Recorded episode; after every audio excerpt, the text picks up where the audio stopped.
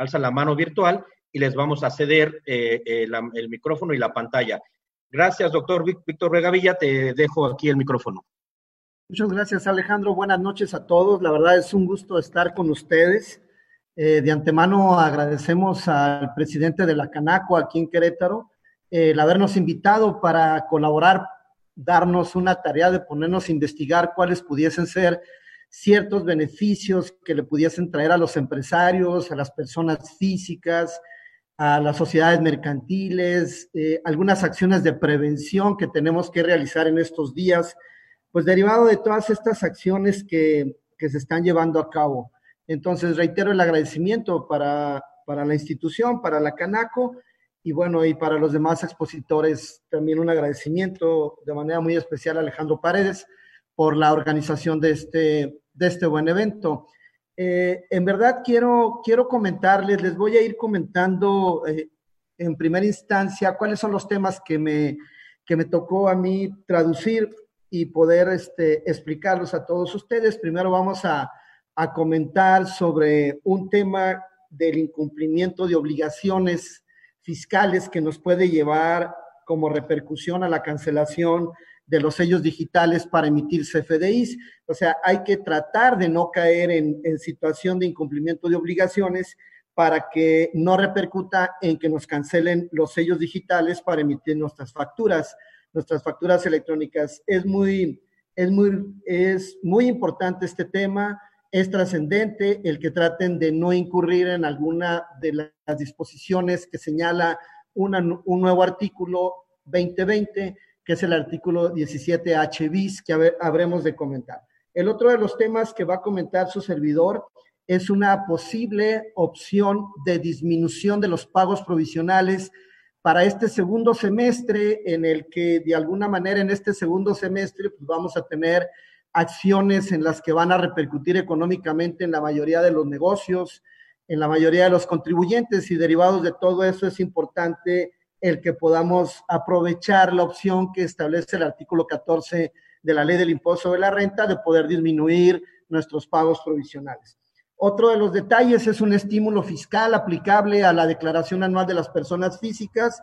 Han de recordar que esta, eh, se incrementó el plazo, es de los pocos apoyos y ayudas que ha de alguna manera reflejado la autoridad tributaria a los contribuyentes y derivado de eso habremos de platicar de este estímulo a pesar de que ya estamos en el 2020 todavía puede ser aplicable a la declaración anual 2019 de las personas físicas.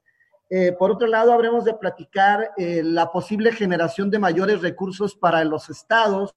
en función al Sistema Nacional de Coordinación Fiscal, tomando como referencia el Sistema Nacional de Coordinación Fiscal,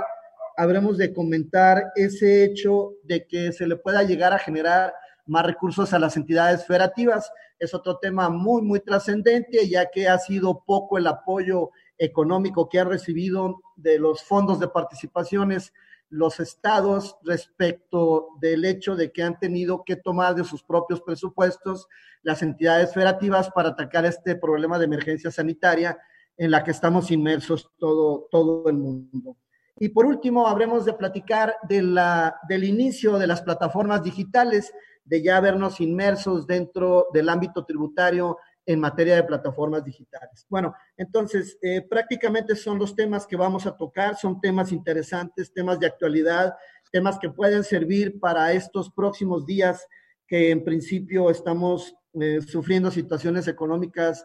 que se van a agudizar y que definitivamente ahorita ya las sentimos como graves, sobre todo para muchos, para muchos de los negocios del ámbito turístico, que es algo de lo que abarca la Cámara, del ámbito comercial, del ámbito, empresarial. Y bueno, empezamos prácticamente, si, si vamos adelantando un poquito, compañero Oliver,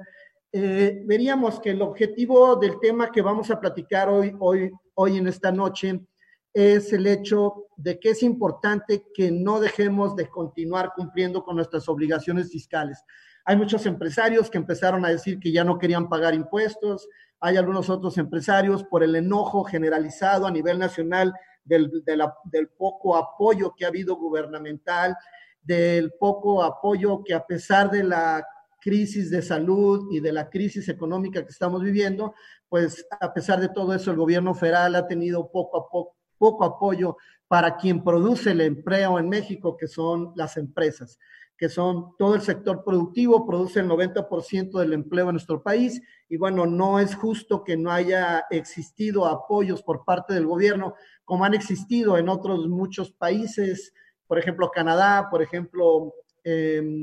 Gran, Gran Bretaña, Inglaterra, ha tenido apoyos de hasta 85 mil millones de, de dólares, 85 mil millones eh, de libras para pagar el 75 y el 80% de los sueldos a todas las empresas de particulares, a todas las empresas que generan la productividad en, en, el negocio, cosa que en México, bueno, pues realmente es cero, cero el apoyo. Es muy, muy, muy triste que estemos inmersos en esa situación. Pero ese es el objetivo de los temas, ayudar un poco al sector productivo. Adelante, porfa, Oliver.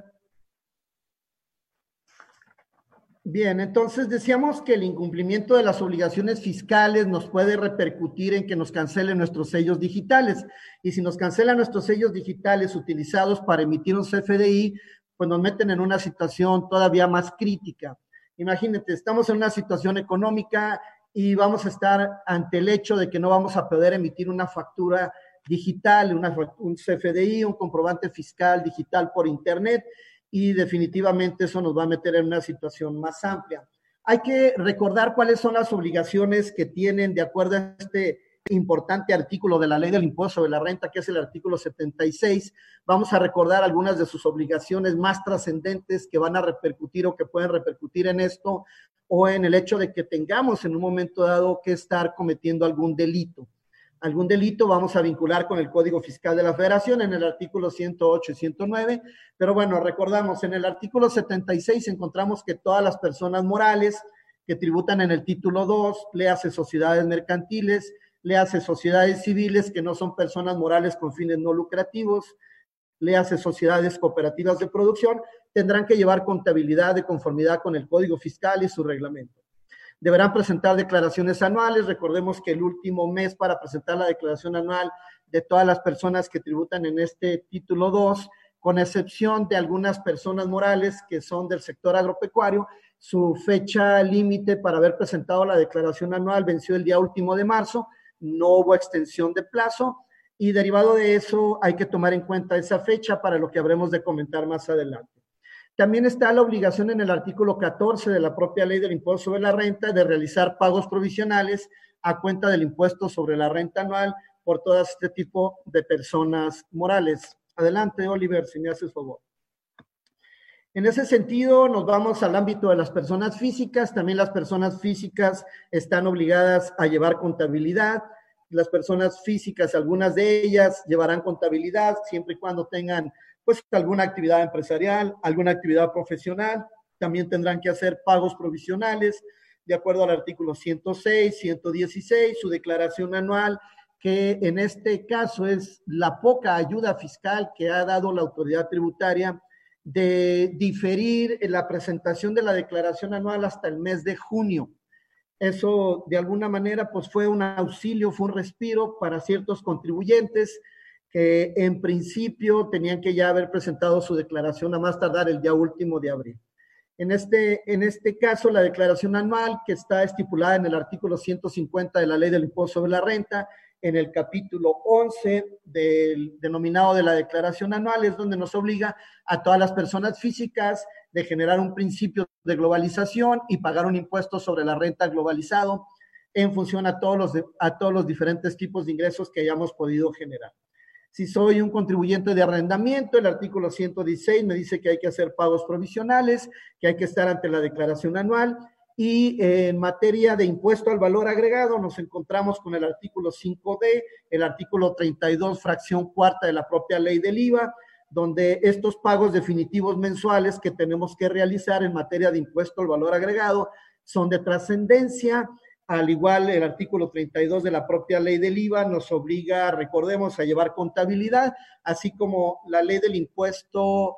especial sobre producción y servicios, que también en su artículo 19 nos obliga a presentar declaración anual y hacer pagos en materia del impuesto especial sobre producción y servicios. Caminamos, Oliver, por favor. En este, en este sentido, nosotros observamos que la autoridad va a poder restringir de manera temporal el uso de los certificados de sello digital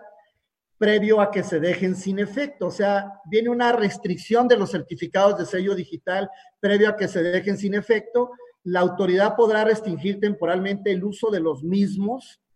pero aquí es, es algo muy importante. La autoridad nos va a poder restringir los sellos digitales si nosotros no hemos presentado nuestra declaración anual un mes posterior a la fecha en que tuvimos que haber presentado la declaración anual. Por eso comentábamos que las personas morales del título 2 que tuvieron que haber presentado la declaración anual a más tardar el día último de marzo, tuvieron, todo el mes de abril para que no haya ningún problema con la, restricción, restricción temporal del uso de sus certificados de sello digital para emitir CFDIs, pero ya estamos en el mes de mayo, ya prácticamente la autoridad puede ejercer esta facultad de restringir a todas aquellas personas morales que no han presentado su declaración anual porque la tuvieron que haber presentado para que no haya la restricción temporal del uso de los sellos digitales, la tuvieron que haber presentado durante el siguiente mes, que es el mes de abril. Pero si hay alguna persona moral que a esta fecha no haya presentado la declaración anual, entonces la autoridad ya tiene facultades para restringir el uso de sellos digitales y que de alguna manera eh, pudiese en un momento dado tener esta restricción que definitivamente nos conlleva a presentar un aviso, una solicitud de aclaración. Continuamos, Oliver, por favor. Esta solicitud de aclaración nos dice, eh, en este caso, la autoridad que debemos de presentar la solicitud de aclaración y a partir de ahí, del día siguiente a la presentación de la solicitud de aclaración del por qué incurrimos en situaciones por las cuales nos pudieron haber eh, restringido el uso de los sellos digitales, en esta solicitud de aclaración nosotros tenemos que justificar para que en principio al día siguiente nos puedan habilitar los sellos digitales y podamos seguir facturando. Otra de las razones por las cuales nos pueden restringir temporalmente el uso de los sellos digitales es derivado del hecho de que hayamos dejado de pagar o de realizar dos pagos provisionales de manera consecutiva o no consecutiva, se entiende que durante el ejercicio fiscal. Esto también es importante porque hay muchos contribuyentes que ahorita están dejando de pagar, hay muchos contribuyentes que pueden tener otro efecto negativo que están presentando sus declaraciones en ceros y que la autoridad sabe que en base a sus datos informativos, en base a su base de datos, esas declaraciones no tienen que ir prácticamente en ceros. Otra de las razones por las cuales la autoridad en este artículo 17H bis nos puede restringir el uso temporal de los sellos digitales y volvernoslo a habilitar al día siguiente de la presentación de la solicitud de aclaración es cuando la autoridad detecta que en el procedimiento administrativo de ejecución, mismo que no suspendió plazos, que continúa, pudiese el contribuyente eh, o haya sido el contribuyente descubierto en que éste desaparezca durante el procedimiento administrativo o no se le localice al contribuyente. Cuando en el procedimiento administrativo de ejecución lo esté llevando a cabo la autoridad, recuerden que es un procedimiento mediante el cual la autoridad va a exigir el pago de créditos que no hubieran sido cubiertos o garantizados, va a notificar, va a requerir, va a embargar, va a rematar. Durante todo este procedimiento, si la autoridad detecta, detecta que el contribuyente desaparece o no se le localice, también automáticamente va a, va a haber una restricción temporal del uso de sus sellos digitales para poder efectuar los CFDIs correspondientes a sus ventas respectivas o a sus ingresos respectivos. Continuamos, Oliver, por favor. En este sentido, otra de las razones por las cuales también la autoridad puede restringir temporalmente el uso de los sellos digitales es que si la autoridad detecta que el contribuyente puede estar no localizado en su domicilio fiscal o este desaparezca o desocupe el domicilio fiscal sin previo aviso, cuando tenga alguna de las facultades de comprobación. Y el maestro Tomás nos hablaba de todas las diferentes tipos de facultades de comprobación que tiene la autoridad, las revisiones directas, las visitas domiciliarias, las de gabinete, las electrónicas, las de dictamen, etcétera. En, ese, en, ese, en esa época en el que la autoridad está realizando sus facultades de comprobación en base al artículo 42 del Código Fiscal de la Federación, si detecta que un contribuyente eh, no está dentro, no está ubicado en su domicilio fiscal, desaparezca o lo desocupe sin previo aviso, se le va a restringir el uso temporal de sus sellos digitales. Continuamos, Oliver, si me haces favor. Aquí hay, hay un tema en, en, principio también interesante de análisis para cada uno de los que están el día de hoy escuchándonos Analicen, por favor, el artículo 10 del Código Fiscal de la Federación para ver si efectivamente el contribuyente al que ustedes asesoran, al que ustedes conocen, con el que ustedes trabajan, está realmente cumpliendo con el concepto de domicilio fiscal en base al artículo 10 del Código Fiscal de la Federación. Recordando un poco, para las personas morales el domicilio fiscal es donde está la administración principal de su negocio, al igual que para las personas físicas con actividad empresarial para algún otro contribuyente que realiza otro tipo de actividades, entonces eh, pudiésemos decir que el local en donde desempeña ese otro tipo, otro tipo de actividades, como pudiesen ser actividades profesionales, como pudiese ser el despacho de un, de un contador o el consultorio de un doctor, etcétera, ahí sería también su domicilio fiscal. Cuando eh, la persona física no tenga ese tipo de domicilios ubicados, entonces en, última instancia pudiese ser su propia casa habitación. El SAT podrá también restringir el uso de los sellos digitales cuando definitivamente esté verificando el RFC y no coincida con su domicilio fiscal, de acuerdo al artículo 10 del Código Fiscal de la Federación. Podrá haber una restricción temporal del uso de los sellos digitales para efecto de la facturación. Continuamos, Oliver. Bien, por otro lado hay un punto trascendente, por eso dice aquí en la lámina, ojo, si ustedes observan la lámina, señala que hay un ojo ahí en la lámina y ese, ese ojo de la lámina en, en efecto este, es, es trascendente porque también nos puede llegar a restringir temporalmente la utilización de los sellos digitales cuando un contribuyente declara menos ingresos de los la autoridad presume que tenía que haber declarado o declara menos impuestos retenidos, sus pagos provisionales no son realmente con el coeficiente de utilidad que le corresponde. Toda esa serie de datos, toda esa serie de bases de datos informativos que la autoridad posee pueden eh, derivar el hecho de que la autoridad esté detectando de que un contribuyente, pues sobre todo en esta época tan complicada que nos vamos a enfrentar, pues pudiese estar haciendo pagos inferiores, pudiese estar pagando el impuesto al valor agregado eh, de una manera no, no lógica para la autoridad. Y entonces eh, la autoridad también bajo, bajo este tipo de acciones puede restringir temporalmente en la utilización de, de los sellos digitales para emitir CFDIs. Y Qué difícil sería para un contribuyente que en esta época tan compleja no pudiera seguir emitiendo sus sellos digitales. Pues en todos los casos anteriores, como hemos señalado, se tiene que meter una solicitud de aclaración. Esta solicitud de aclaración nosotros, nosotros la vamos a encontrar prácticamente en el anexo 1A de, en el anexo 1A de la resolución miscelánea, ahí va a estar la ficha de trámite 296 del CEF, del Código Fiscal de la Federación. En esa ficha de trámite habremos de meter la solicitud de aclaración. Continuamos, Oliver, por favor.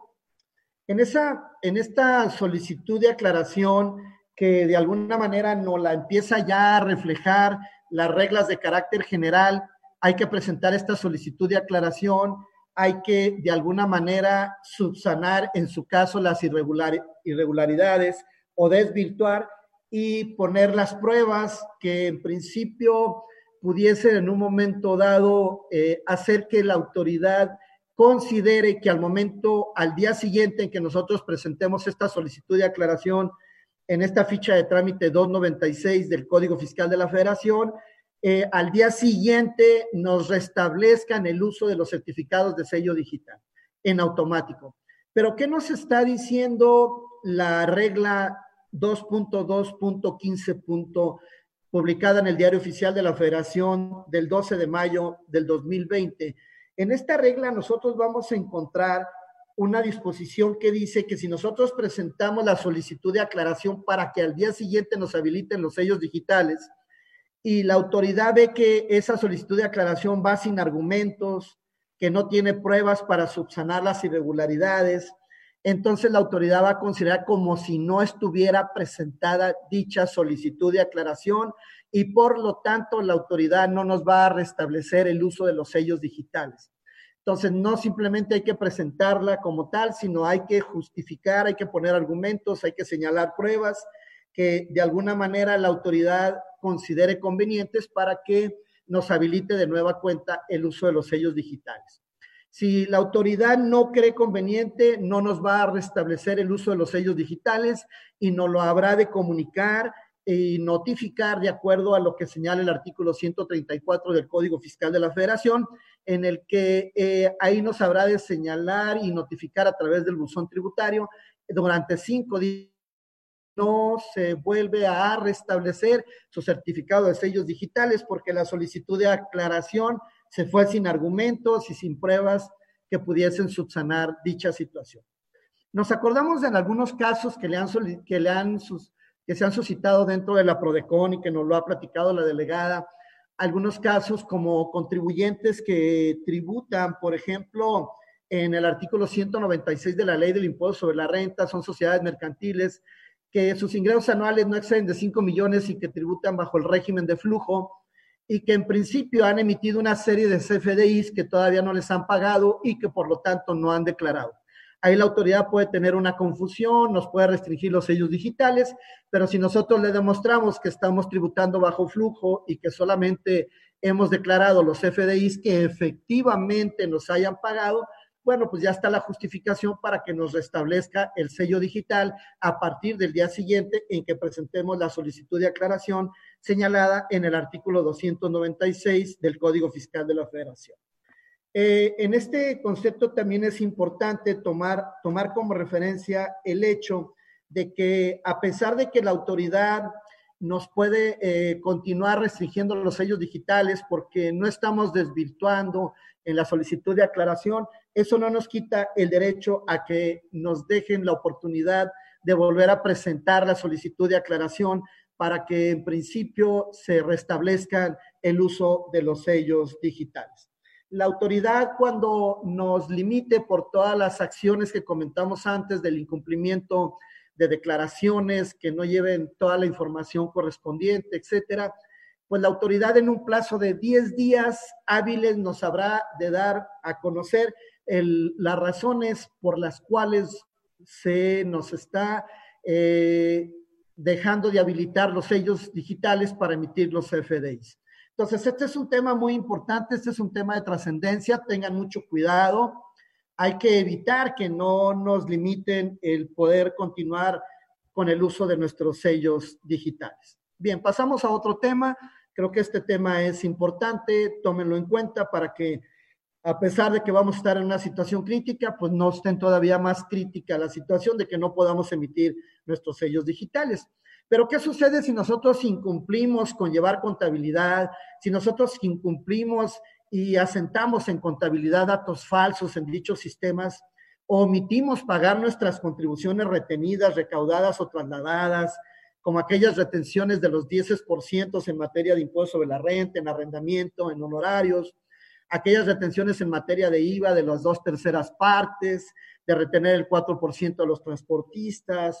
de retener el, el 6% en materia de subordinación, de hacer algunas otras retenciones del total del impuesto al valor agregado del 16%, de retener el 50% que vamos a ver, a ver, más adelante en el ámbito también de los retenedores a que se refieren las plataformas digitales. En ese caso, este, estaríamos cayendo en que si nosotros caemos en situaciones de esta índole, pues pudiésemos caer en el artículo 108 y esto se va a considerar un delito calificado. Esto también es importante que lo tomen en consideración. Es importante que seguimos, sigamos cumpliendo en esta época tan difícil con todas nuestras obligaciones tributarias, que platiquemos con los contribuyentes, que los convenzamos a que es necesario que se sigan pagando las contribuciones de manera adecuada para que no tengamos estas restricciones tan, tan, tan complicadas y para que no caigamos incluso en delitos calificados, como señala el artículo 108, como señala el artículo 109. Si nos pasamos a la siguiente lámina, Oliver, por favor. Eh, como dice, el utilizar documentos falsos, el 109 también son delitos equiparables al delito de defraudación fiscal cuando declares ingresos menores a los obtenidos o valores o actos o actividades inferiores a los generados en materia de IVA, de materia de IEPS, eh, o ingresos menores en materia de impuesto sobre la renta, o que una persona física se le detecte y no desvirtúe en el plazo respectivo el haber generado una discrepancia fiscal, el omitir contribuciones en sus plazos respectivos, o lo más complicado, el seguir con la idea de que puedan en un momento dado adquirir facturas y incluir dentro de la contabilidad los actos simulados. Todo eso nos lleva a, delitos que están establecidos en este artículo 108 y en este artículo 109. Entonces, el mensaje es, señores, vamos a continuar cumpliendo con todas nuestras obligaciones fiscales como la ley nos exige a realizarlas. Continuamos, por favor, vámonos al siguiente tema. El siguiente tema es la posibilidad, adelante, por favor, adelante, Oliver, la posibilidad de disminuir nuestros pagos provisionales. Si el contribuyente en principio estima que su coeficiente de utilidad con el que está realizando los pagos provisionales pudiese estar alto para este segundo semestre de este año, que la situación económica va a ser complicada, entonces, de acuerdo al artículo 14, último párrafo, inciso B, y de acuerdo al artículo 14 del reglamento de la ley del impuesto de la renta, ambos 14 de la ley del reglamento, la, eh, el contribuyente podrá solicitar a partir del segundo semestre el que le autoricen la disminución de sus pagos provisionales siempre y cuando el contribuyente presente el formato 34 y en ese formato 34 anexe un escrito libre justificando cuál sería la razón por la cual, sobre todo de manera financiera, sobre todo en proyección de ventas, en proyección de ingresos, cuál sería la manera o por qué razón su coeficiente de utilidad eh, consistiría en estar alto para efectos de hacer los pagos provisionales del segundo semestre de este ejercicio. Continuamos, Oliver, por favor. Bajo ese tenor es importante tomar en consideración de que a pesar de que en la ley dice que este formato 34 que debemos de presentar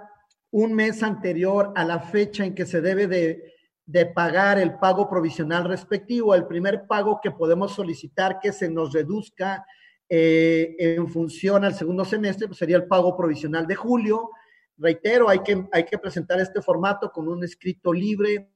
donde tú manejes una situación financiera clara para que le des a entender a la autoridad que a lo mejor con tus seis primeros pagos provisionales ya estás cubriendo el impuesto sobre la renta anual y de esa manera la autoridad pueda autorizarte el reducir los pagos provisionales de este segundo semestre. ¿Cuándo es la fecha límite para presentarlo? La ley en principio en su interpretación señala que el primer pago provisional se podrá reducir y se deberá presentar el formato a más tardar el día, eh, un mes anterior a la fecha en que se tiene que pagar el primer pago provisional del segundo semestre. El primer pago provisional del segundo semestre, que es el de julio, se debería presentar el día 17 de agosto. La ley dice que entonces debemos de presentar este formato y el escrito libre a más tardar el día 17 de julio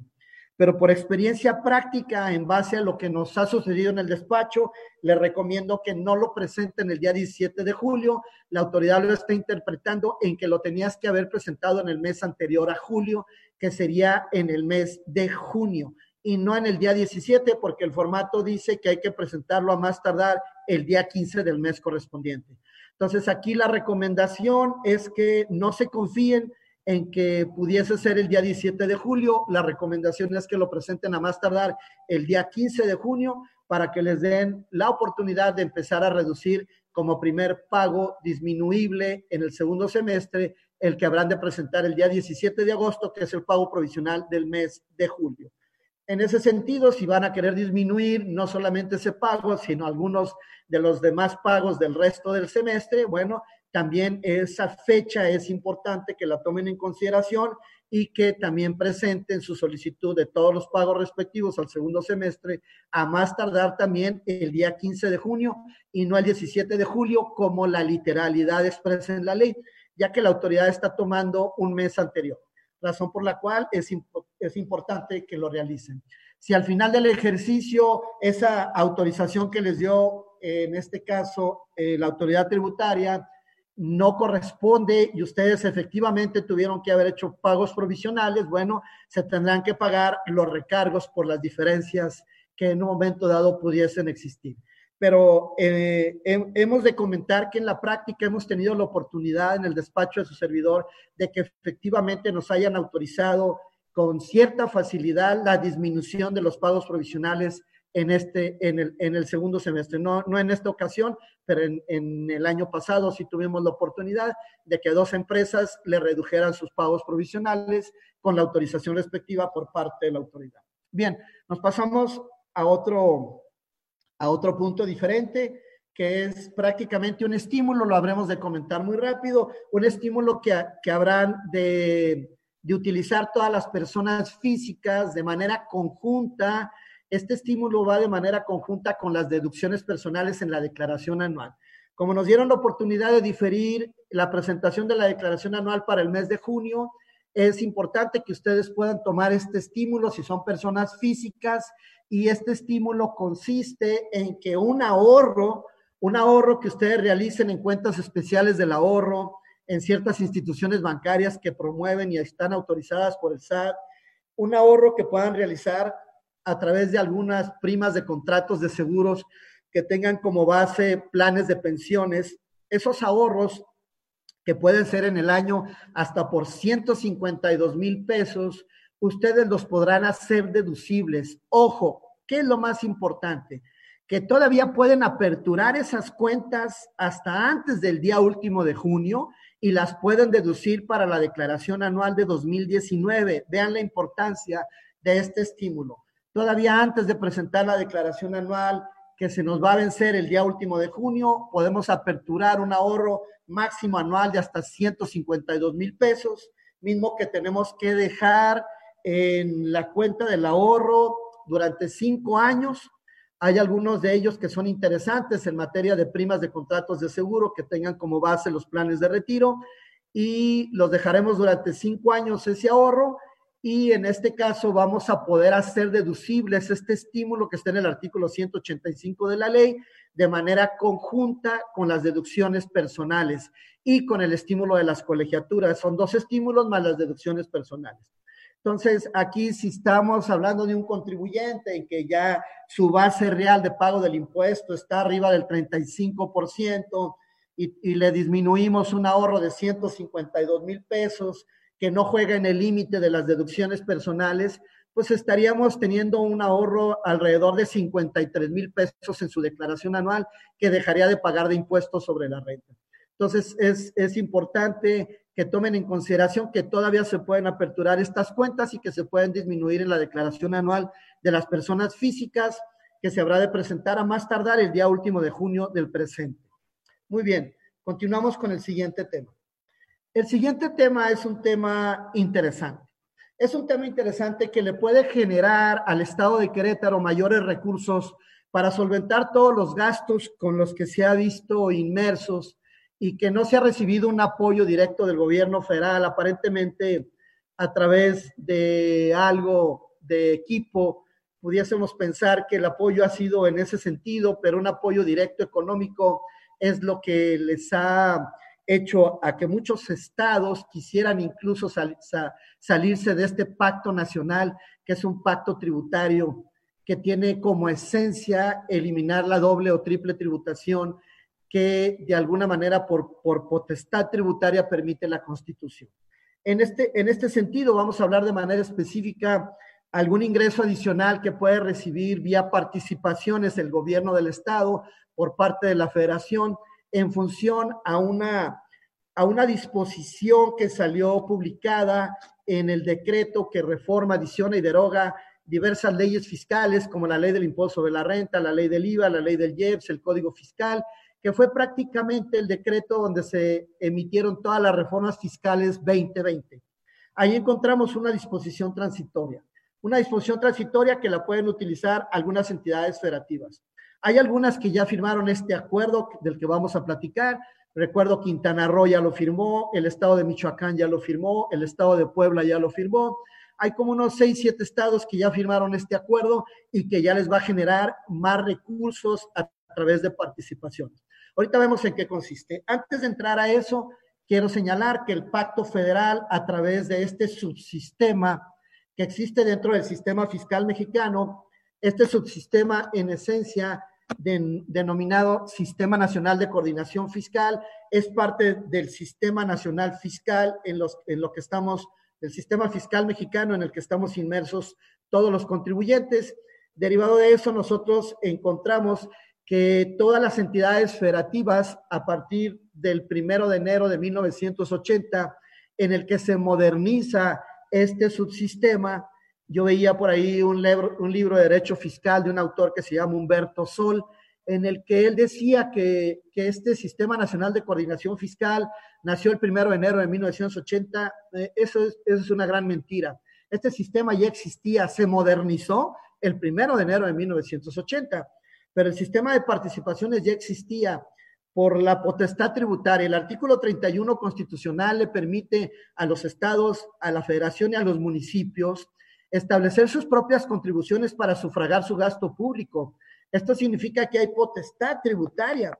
y por eso se firman estos convenios con la federación para eliminar, esa doble o triple tributación que te permite eh, la propia constitución en el artículo 31, fracción cuarta, y derivado de eso, al, al agremiarse en el ámbito federativo, de acuerdo a lo que señala el artículo 73 constitucional, pues cada uno se adhiere y firma un convenio de adhesión al Sistema Nacional de Coordinación Fiscal, cada estado, y derivado de ello, y en función a esto, nacen una serie de fondos que se generan por la recaudación tributaria federal y que de ahí se generan las participaciones hacia las entidades federativas y, y hacia sus municipios respectivos. Continuamos, Oliver, por favor. Aquí vemos en la lámina siguiente algunos de los fondos que establece la ley reguladora de este sistema, que es la ley de coordinación fiscal, ley que nació el primero de enero de 1980, modernizando este subsistema nacional de coordinación fiscal,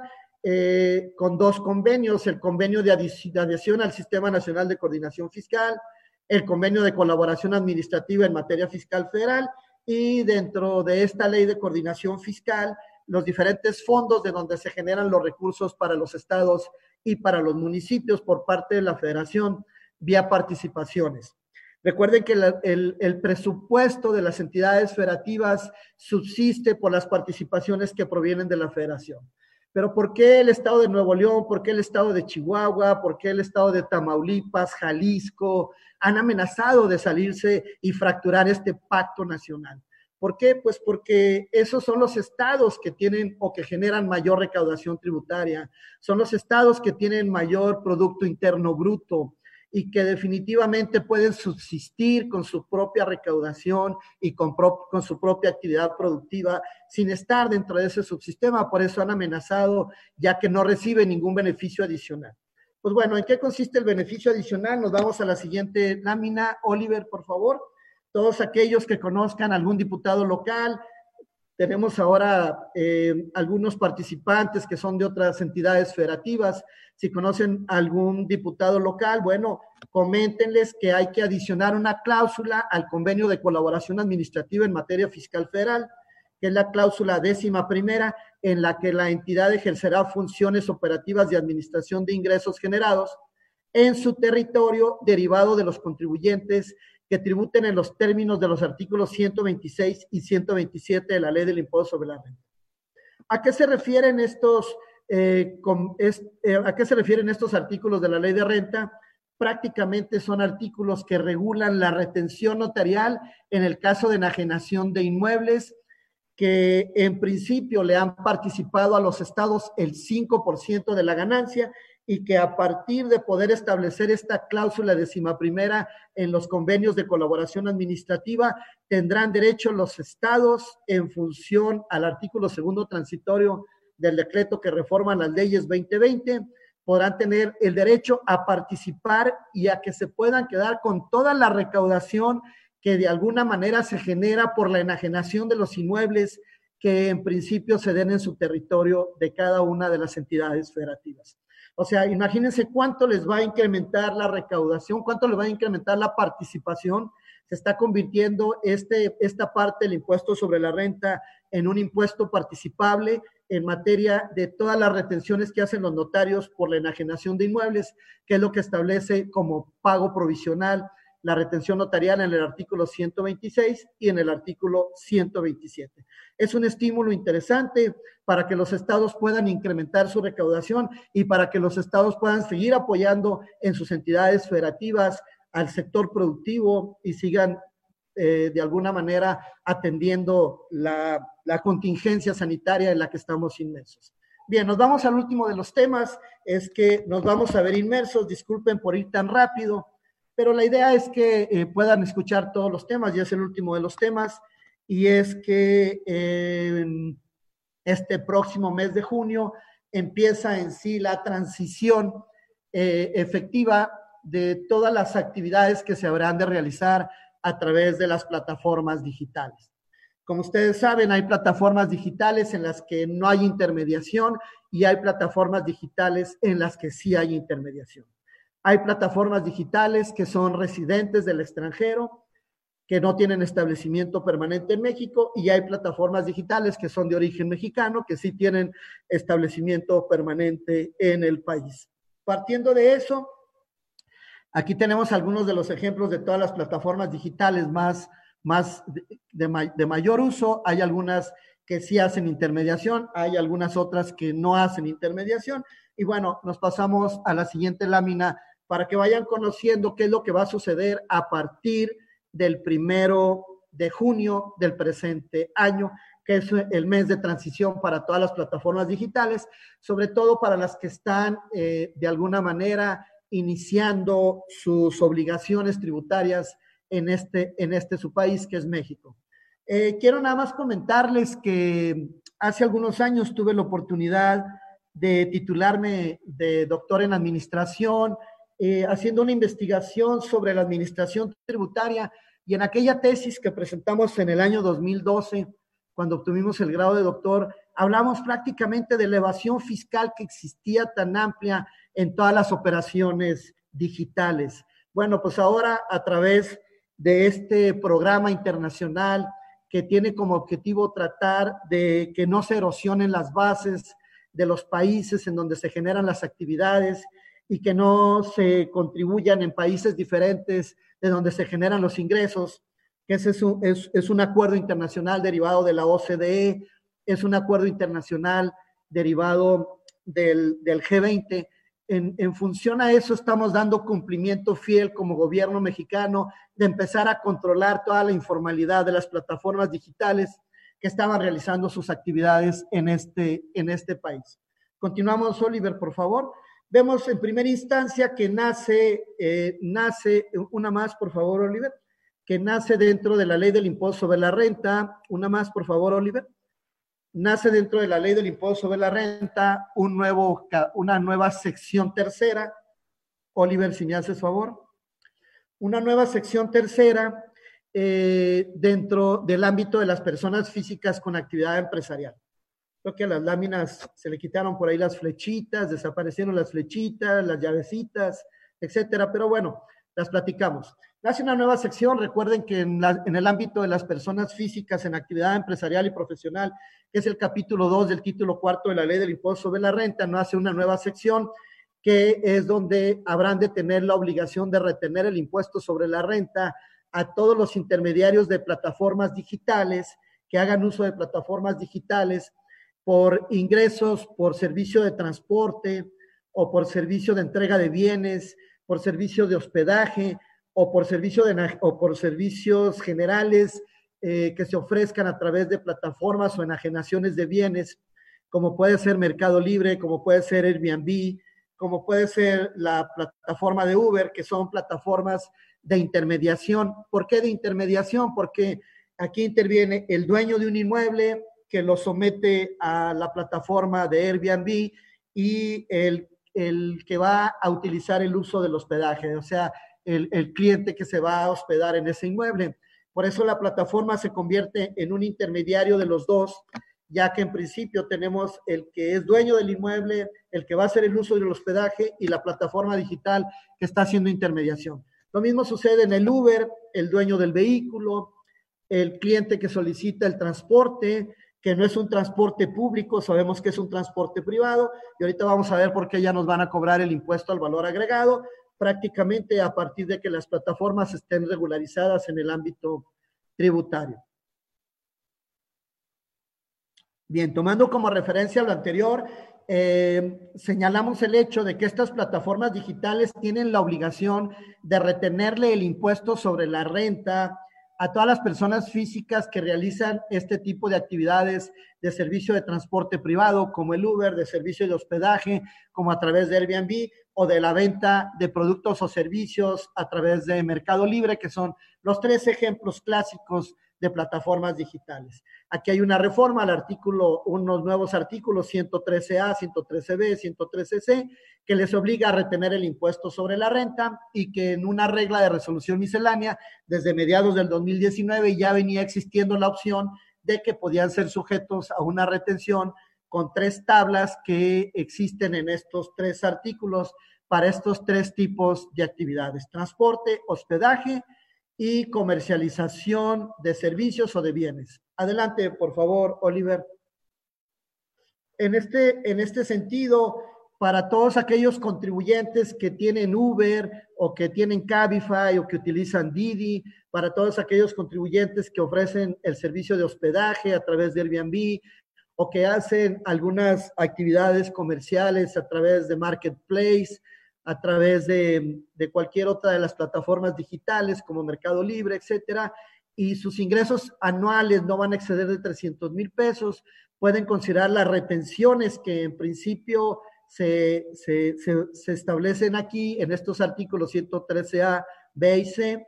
se, habrán de señalar estas tres tablas para estos tres tipos de ingresos y estas retenciones se podrán considerar pagos definitivos siempre y cuando los ingresos no excedan de 300 mil pesos en el año. Van a tener que abandonar muchas de estas, de estas contribuyentes que utilizan estas plataformas, van a tener que abandonar forzosamente su actividad que muchos de ellos tienen a través del régimen de incorporación fiscal, o sea, del RIF, no van a poder continuar en el RIF, tienen la prohibición de estar en, el, en la sección 2, que es el RIF, y van a tener que pasarse prácticamente en automático a la sección 3. Podrán continuar estando en el RIF hasta el día último de mayo, pero a partir del primero de junio tendrán que cambiar a este régimen de plataformas digitales.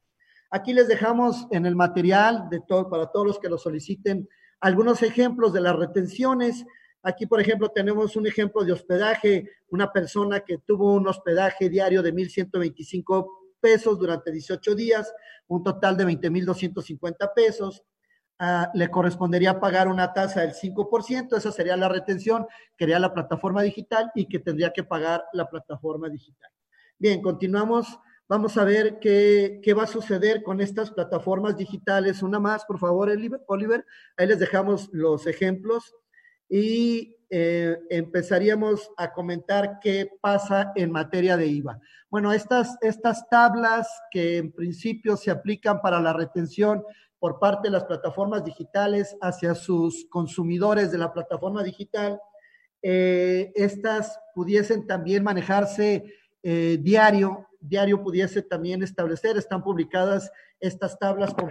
diarios en la, en la primera resolución que modifica la resolución miscelánea que fue publicada el 12 de mayo, en la regla 12.2.6. Ahí están las tablas de periodos, de periodos diarios. Eh, también encontramos en la regla 1227 eh, que el entero de las retenciones que harán las plataformas digitales será en el formato de declaraciones de pago de retenciones de ISR para plataformas digitales. ¿Por qué nos van a empezar a cobrar el IVA estas plataformas digitales? Porque antes no se consideraba que, que hicieran un acto en territorio nacional. Al no considerarse que hicieran un acto en territorio nacional, entonces no nos cobraban el IVA. Pero a partir de la reforma 2020 y a partir de este primero de junio que entra en vigor todos estos artículos, en la ley del IVA hubo una modificación en el artículo 16, en su tercer párrafo, que consiste en que todos los receptores de este servicio a través de plataformas digitales que se encuentren ubicados en territorio nacional, se habrá de considerar que la plataforma digital, aunque sea internacional, está realizando una prestación de servicios en México, porque nosotros como receptores vamos a ser residentes de México o vamos a estar ubicados en territorio nacional. Aquí nosotros encontramos que pudiese existir una plataforma digital en el extranjero, vía satélite, utilizamos la plataforma digital, por ejemplo, la de Netflix, y nos va a trasladar la plataforma digital el 16% de impuesto al valor agregado a partir del primero de junio, sobre todo plataformas que ya están registradas ante el SAT en México o que van a tener este plazo de 30 días para sacar su RFC durante todo el mes de junio. Continuamos, Oliver, por favor. Bien, en ese sentido también quiero externarles que, que en estos artículos de esta nueva sección en la ley del impuesto al valor agregado, que es la sección 3 bis de la prestación de servicios a través de plataformas digitales que no sean residentes o que no tengan establecimiento permanente en México, este, se van a señalar cuáles son los servicios que ofrecen estas plataformas, como imágenes, videos, música, citas, eh, enseñanza, por ejemplo, esta que estamos utilizando ahorita es una plataforma digital, la que conocemos como Zoom, que es una plataforma de enseñanza. Va a haber en el artículo 18 de un listado de todas las plataformas digitales que ya de alguna manera están registradas en nuestro país. Lo más seguro es que vaya a estar Didi, que va a estar Cabify, que va a estar Uber, que vaya a estar Spotify.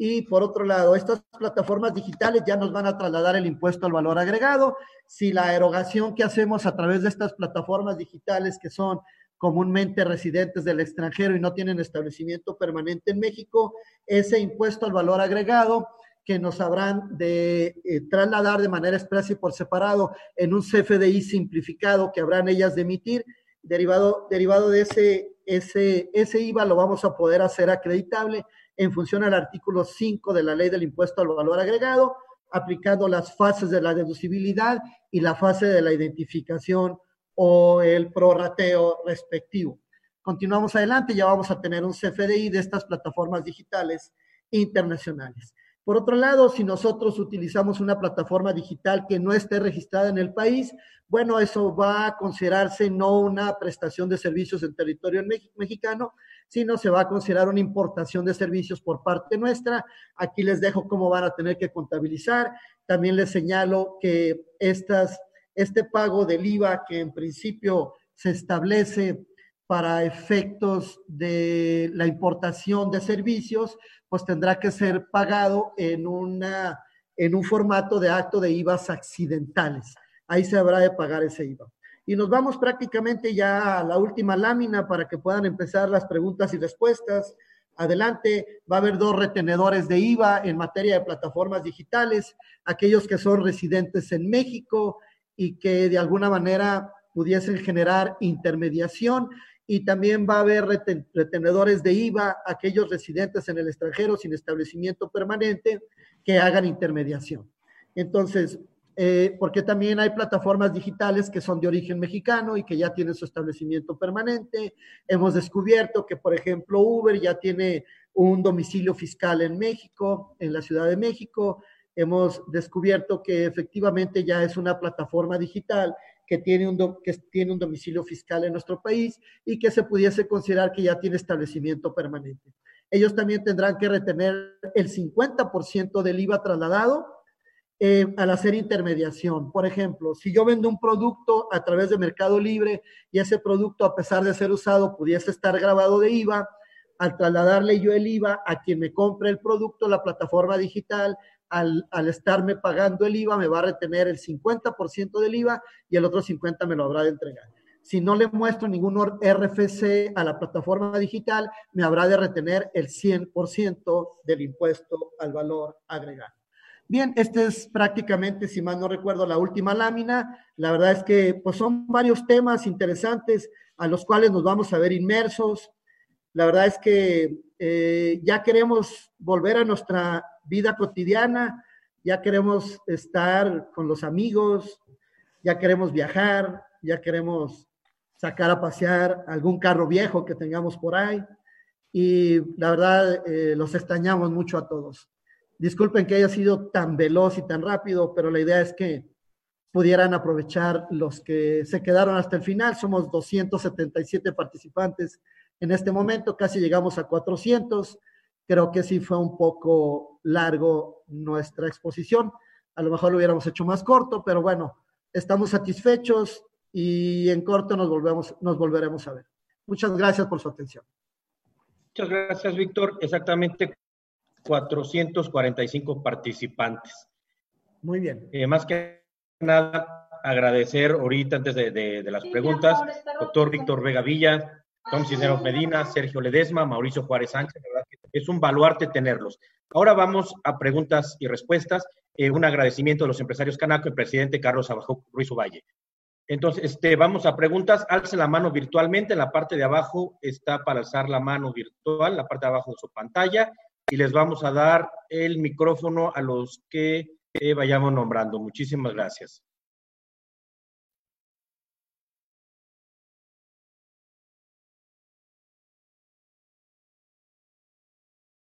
¿Alguien por ahí? El Oliver, ¿quién está? Eh, María Aguillón. Le abrimos el micrófono. ¿Dónde estás, María Elena?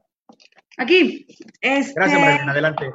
Eh, buenas noches a todos. Muchas gracias, la verdad es que muy interesante. Eh, Alconta Ledesma. Tengo eh, en particular dos este, contribuyentes que son escuelas. Bueno, una es un maternal y la otra es, las dos son maternales. Los papás han decidido ya sacar a los niños de la escuela, o sea, ya los dieron de baja, por lo tanto ya no